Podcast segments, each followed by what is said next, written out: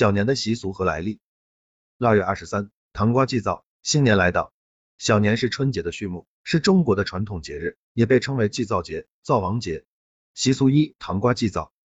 腊月二十三这一天，灶王爷让人汇报家里一年的情况。为了让灶王爷上天言好事，家家准备糖瓜祭拜，正是期望灶王爷上天言好事，下降降吉祥，更是人们期盼来年事事如意，好事连连。糖瓜祭灶，糖瓜又粘又甜，意思是让灶王爷多说好话，少说不好的话。随着时代的发展与进步，祭灶的仪式已经逐步消失了，而吃糖瓜保留了下来，糖瓜吃起来甜甜蜜蜜。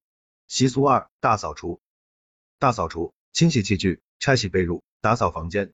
因为进入小年，就等于一只脚已经踏进新年的门槛了。在古时候，从这天开始就要正式开始大扫除了，要进行一年之中最大规模的卫生工作。家里的房顶、墙壁、角角落落、零两秒里里外外都要打扫干净，整洁一新，然后喜迎新年。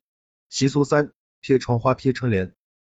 贴窗花，窗花多以喜鹊、灯梅等有吉祥的图案为主题。贴春联儿，小年以后。家家户户都要贴春联了，妙语连珠，图个好彩头。在所有民俗活动中，人们最喜欢的就是剪贴窗花。据介绍，窗花内容有各种动植物等掌故，如喜鹊登梅、燕穿桃柳、孔雀戏牡丹、狮子滚绣球、三羊羊开泰、二龙戏珠、五鹤同春、六合同春、五福福捧寿、犀牛望月、连连年有余、鱼、鸳鸯戏水、刘海戏金蝉和和儿仙等等，花样繁多，样子讨喜。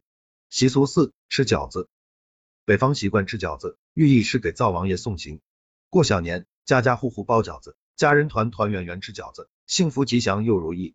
尤其是饺子，它的外形非常像元宝，寓意新年团团圆圆，财运滚滚，好事连连。